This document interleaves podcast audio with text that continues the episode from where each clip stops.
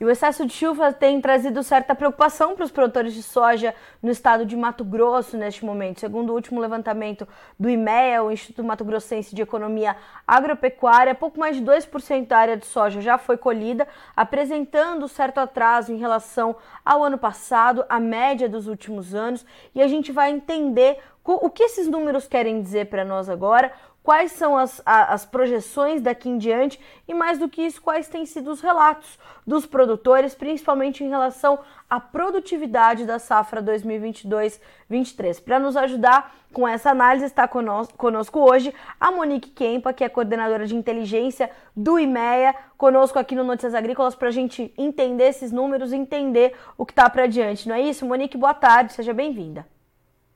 Boa tarde. Para nós é sempre um prazer recebê-la. Monique, o que, que esses números querem dizer? A gente tem 2,4% da área colhida, da área cultivada com soja já colhida aí no estado de Mato Grosso. O que esse número representa para esse momento da, da, do ano, para esse momento da safra? Bem, então a colheita ela começou aí no início de janeiro, né? E até a última sexta-feira aí, como você bem disse, já temos 2,4% da área colhida. É, isso já representa um atraso inicial em relação ao que a gente vê no comparativo com o mesmo período da safra passada, né? Lembrando que a safra passada teve um avanço recorde aí na colheita, e também já um atraso em relação à média dos últimos cinco anos, né?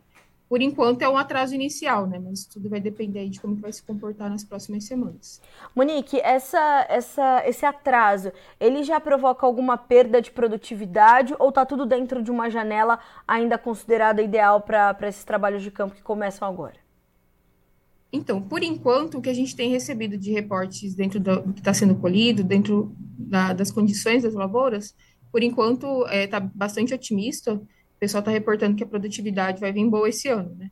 Mas é, esse excesso de chuvas que já tem começado aí desde o da, do início da, da, colheita e o comportamento climático da, de como vai ser as próximas semanas já traz um alerta aí, né? Em relação à produtividade também, mas por enquanto os reportes estão sendo positivos.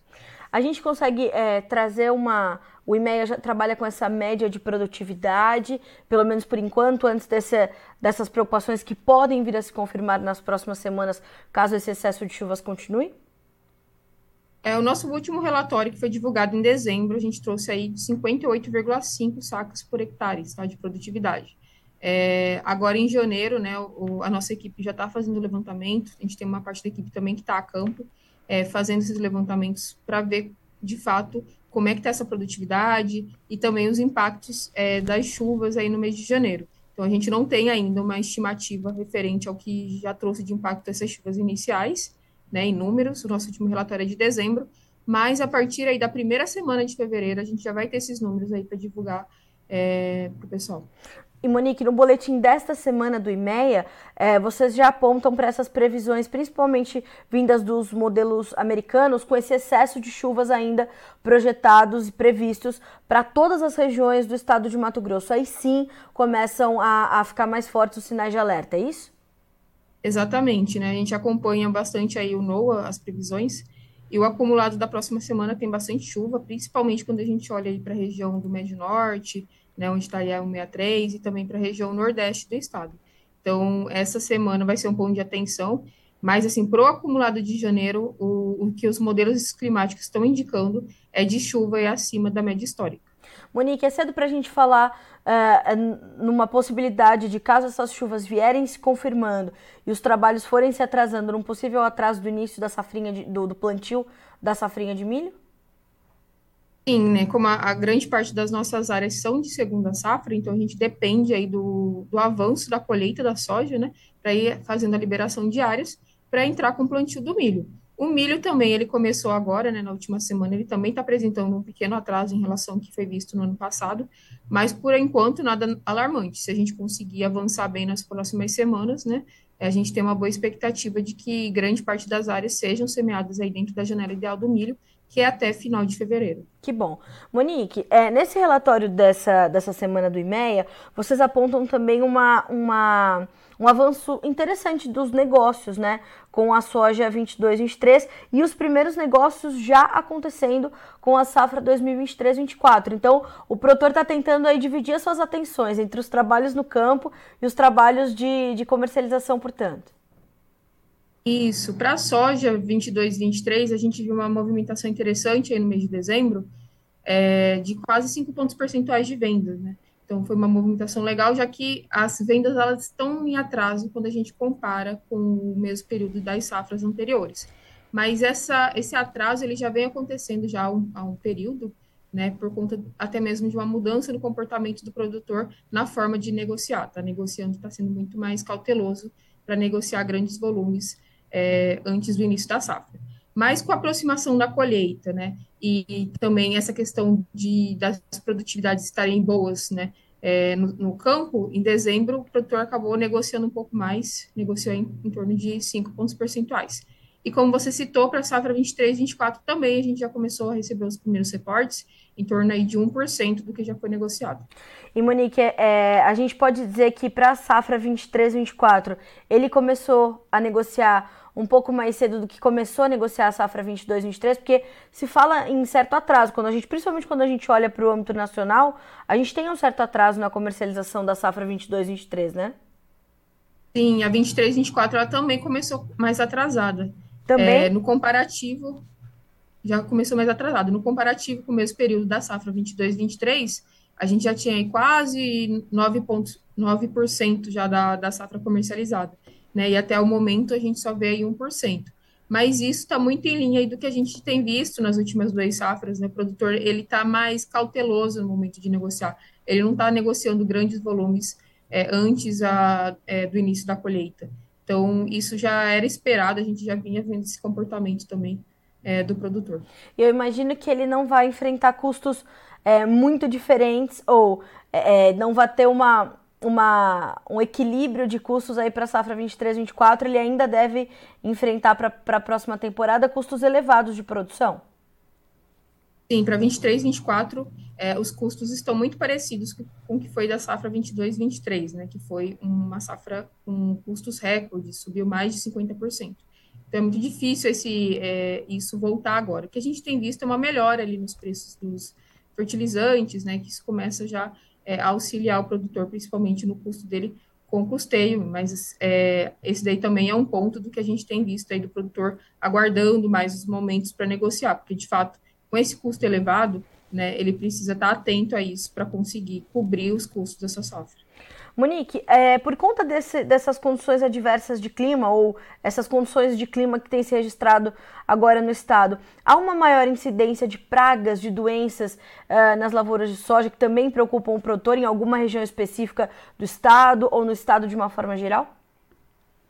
Isso a gente não teve nenhum reporte até o momento. É, acho que até faço o convite aí para o pessoal está acessando os nossos informes, né, os nossos boletins, porque sempre quando isso está acontecendo, tem um, um, algo atípico, a gente é, traz isso nos nossos relatórios. Mas, por enquanto, não foi mencionado nenhum problema assim, significativo com pragas e doenças.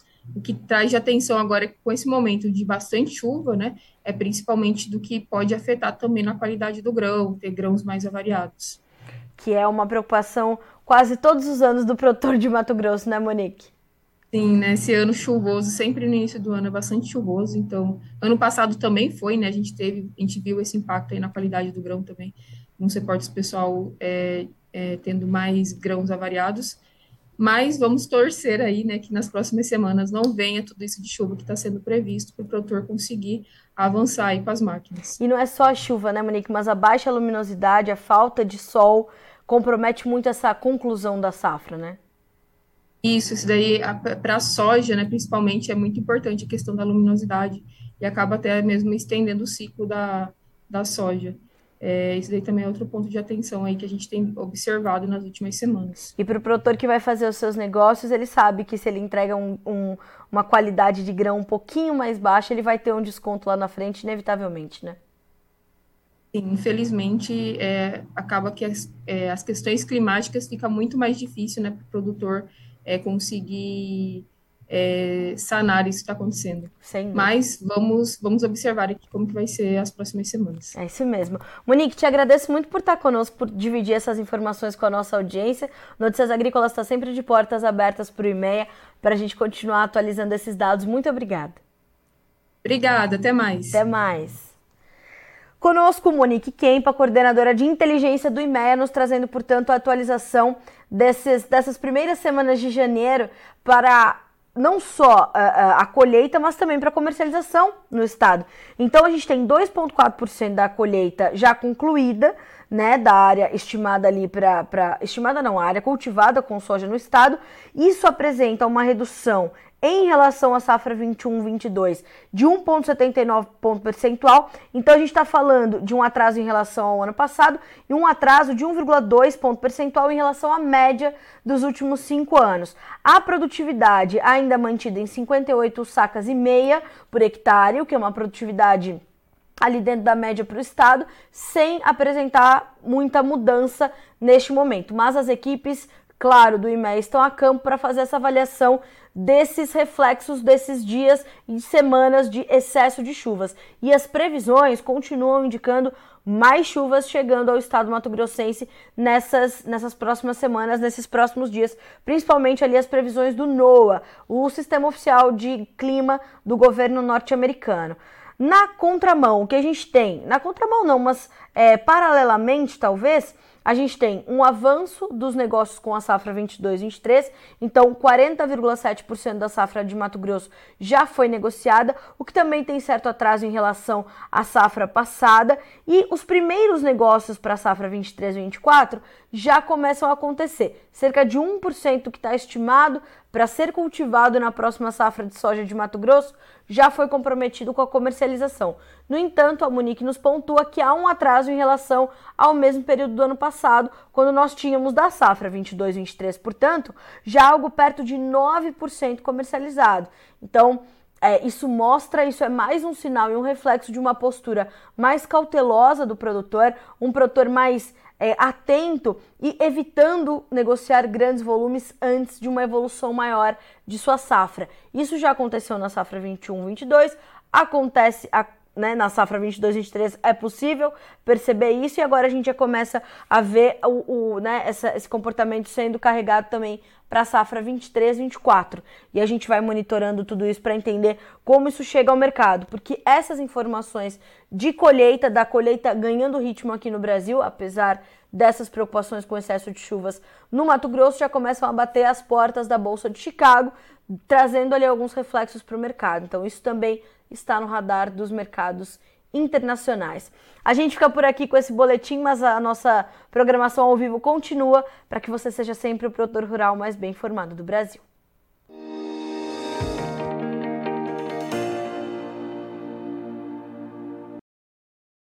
Participe das nossas mídias sociais no Facebook Notícias Agrícolas, no Instagram, arroba Notícias Agrícolas e em nosso Twitter, arroba Noteagri. E para assistir todos os vídeos, se inscreva no YouTube, na Twitch, no Notícias Agrícolas Oficial.